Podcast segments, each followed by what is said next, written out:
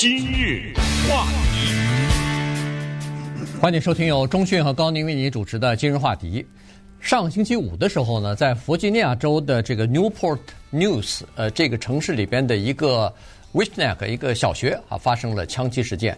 一开始大家听到枪击事件呢，总是担心会不会发生演变成一个大规模的枪击事件，造成呃老师和这个学生的死亡。但是很快。人们知道了解这个内情之后呢，就又出现了另外的一种这个悲伤哈，就是说，突然人们意识到说，哦，原来这次开枪的这个枪手啊，不是一个成年人，他是一个一年级的六岁的男孩子，所以这件事情呢，就引起了整个社会的震动了。以前发生过许多次的枪击血案啊，在校园里边，在工作场所，那基本上都是愤怒的年轻人。但是这次居然是一个儿童，那这里头有许多东西啊，是值得人们所关注的。首先呢，跟大家简单的介绍一下 Virginia 这个发生枪击事件的 Newport News 这个地方，因为多年以前呢，我在那里上学，上学的时候呢，在一个加油站打工啊，赚点生活费。那个加油站的老板呢，是一个韩国人，那么他们这一家人呢，就住在一个城市，叫做 Newport。News，我当时觉得这个城市的名字特别有意思，因为这里面有新闻，嗯、对，对不对？嗯、对，但是没搞错，这个城市名字就叫呃新港新闻，我们就是直译了哈。他就住在那儿，而且呢，后来我们也对这个地方有了一些了解啊。这个地方呢，有一个很大的韩国人的社区。所以他们就是我们用老百姓的话叫扎堆儿啊，他们都在抱团在那个地方。尽管他要到这个加油站呢，他还开车开一段时间的，挺远的距离。不过从那个年代，我就对这个城市呢有了很深的印象。这是第一，第二呢，就是 Virginia 那个地方有一个著名的城市，就离我当时住的地方也就是二十来分钟，叫做 Norfolk，诺福克啊，这个呢是美国的军港。这个地方有大量的海军在这儿，所以 Newport News 以及我所居住的我那个城市叫弗吉尼亚海滩 （Virginia Beach） 那一带呢，很多的军人和他们的家属啊，那是在街上看到军人，那是屡见不鲜的啊，是而且呃，跟军队相关的这些服务啊什么的，到处都可以见。而且我所工作的那个加油站，那前面那条路。就叫 Military Highway，呃，那这个名字就叫军事高速公路，它叫 Highway 啊，实际上它是一个有红绿灯的这么一个路啊。把这点小背景先介绍一下，然后再说那个 Newport News 呢，呃，中等城市吧，十八万来人哈、啊。这个学校呢是一个不算太大，五百来人吧，嗯，五百来人的学校。可是这个学校里面啊，有百分之五十以上的学生是黑人和西语的人。白人呢，只有差不多四分之一。这个事儿在礼拜五发生了以后呢，因为这个打枪的孩子只有六岁，所以严格的控制他的照片呐，他叫什么名字啊啊等等，这都严格的控制。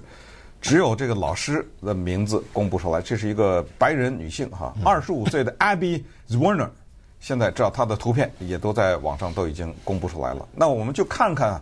到目前为止，警方大量的资料没有对外面公布哈。那我们现在看看我们已经掌握的这些情况，给大家把这个事情稍微回顾一下。对，首先在警方召开记者会的时候是说，发生了这样的一个枪击事件，打枪开枪的人六岁的孩子，一年级，一个男生，呃，受伤的是刚才说的二十五岁的他老师。呃，警方的结论是：第一，这个不是一个无意的。枪支走火的事件，嗯，这是故意的开枪啊，这是第一。第二，在开枪之前，师生之间有过一次争吵。哎，关于这个呀，争吵这个事儿呢，我也是看到了哈，师生之间有争吵。但是今天早晨呢，有一个更新的是，警察现在把这个给排除掉了，啊，把这个争吵的这个事儿给排除掉了。所以他这今天早上我看到的呢，是说没有争吵，没有格斗，没有什么。这个学生呢，是从他的包里面掏出这支枪，对准了老师，然后老师看到以后惊慌，举手，这是本能的嘛？嗯，举手就别别别别，就这么的嘛？啊，对，这么一举手，然后开枪，子弹穿过老师的手，嗯，打入老师的上身。他用的英文字是 chest。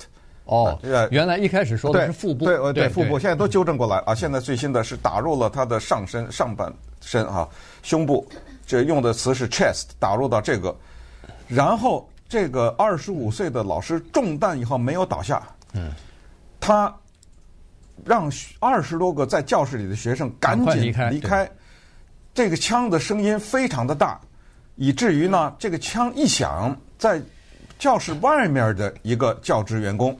就冲进来了，嗯，他就把这个六岁的孩子，我们只知道他是男孩子。那美国的呃警方啊，还有媒体都有一个初初步把发生案件的一个共同的原则，就是不公布姓名，啊，不公布族裔，呃。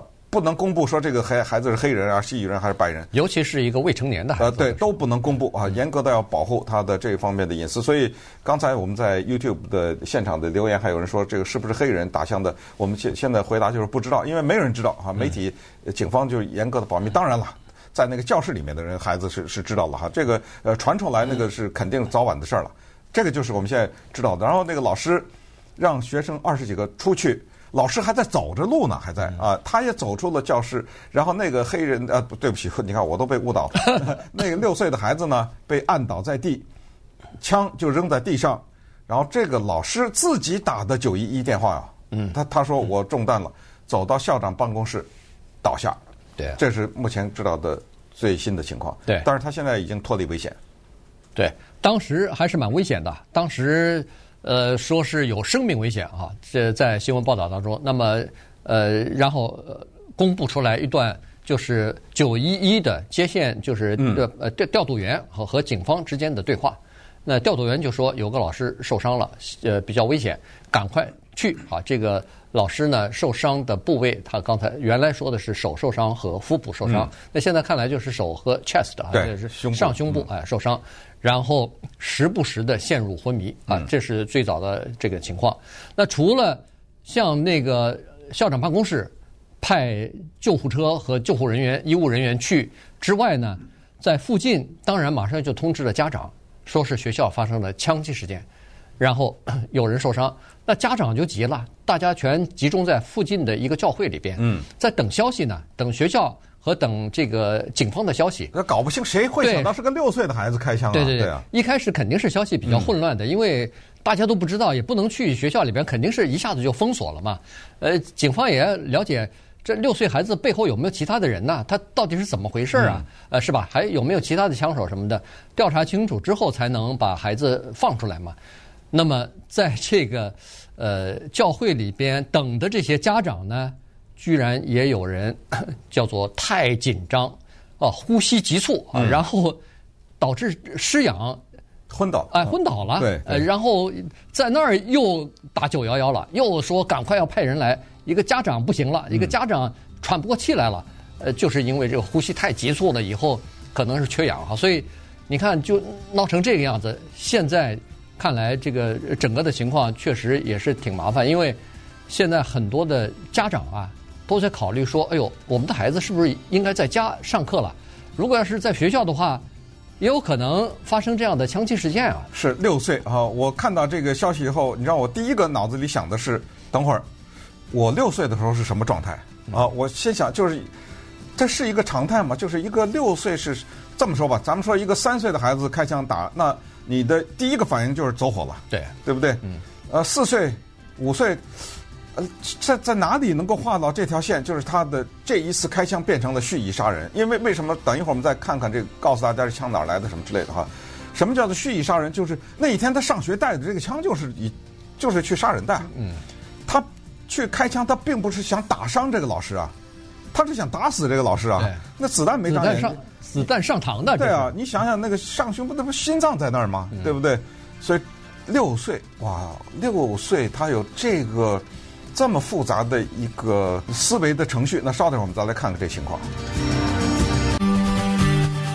今日话题，欢迎继续收听由中讯和高宁为您主持的《今日话题》。这段时间跟大家讲的呢是弗吉尼亚州的这个 Newport News 哈，这个城市里边一个小学啊，一年级的学生六岁，结果开枪把他的老师给打伤了。当然他自己也被警方给扣押起来了哈。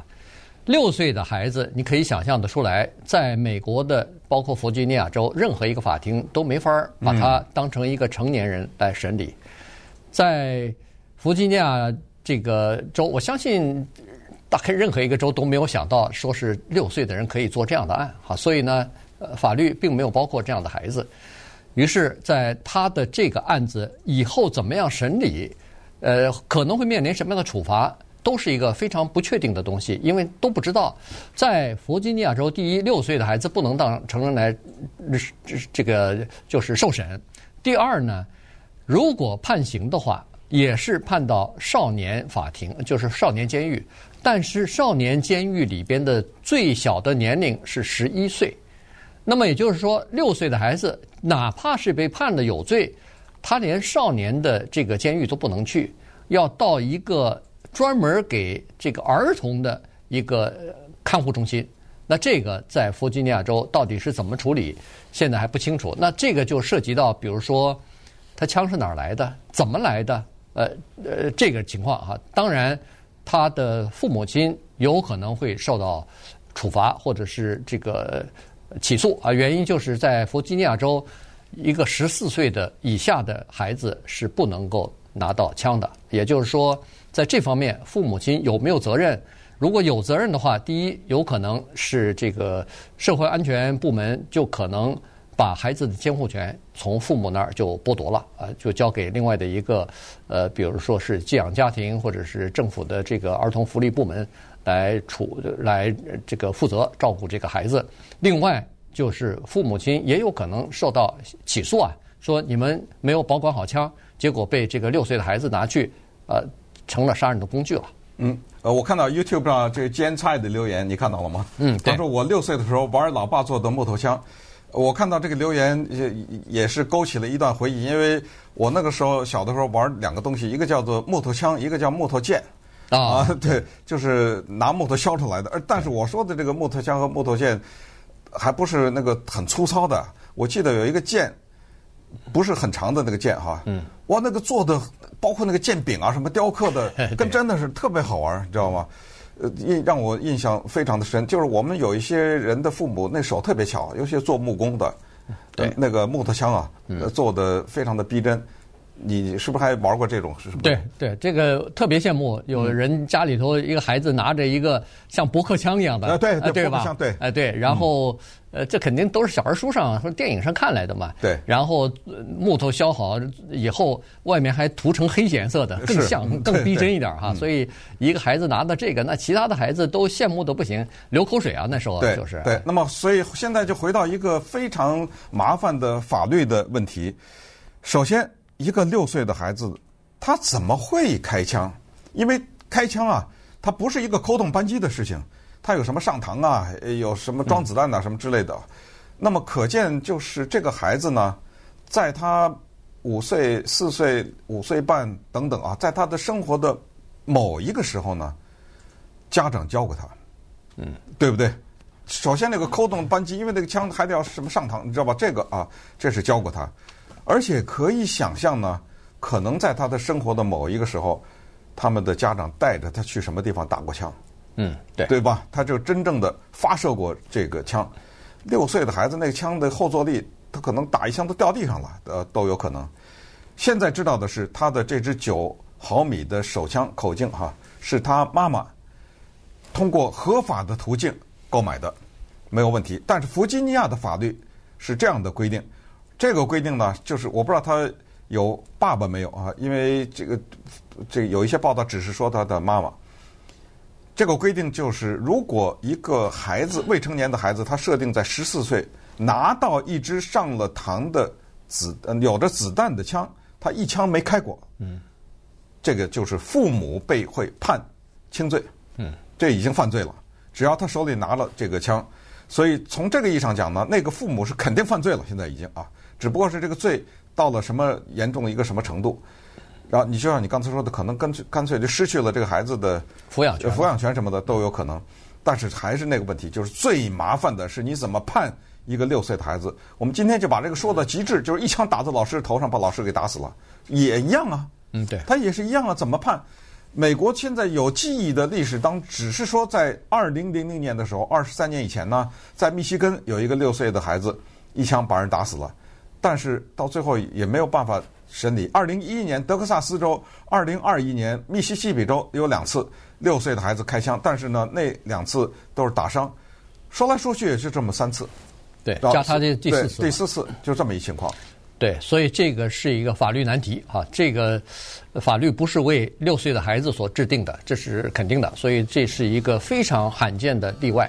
呃，法院怎么审理呢？可能呃，美国的媒体会以后会跟踪、会报道啊，就是这个整个的情况。但主要这是一个呃社会的议题啊，就是说，尽管六岁的孩子开枪把人打死或打伤的情况很少，但是他逐渐的。越来变得越来越多，倒倒也不不能说是孩子变得越来越邪恶，只能说是枪支变得越来越普遍，让这个六岁的孩子越来越能够接触到枪支，然后他们就可以拿了枪以后呢，这孩子的我是感觉他的这个是非啊，他的这个正确或者是错误的这个判断呢，还不能像这个成年人那么有这个逻辑啊，所以呢，在那种情况之下，他拿到枪。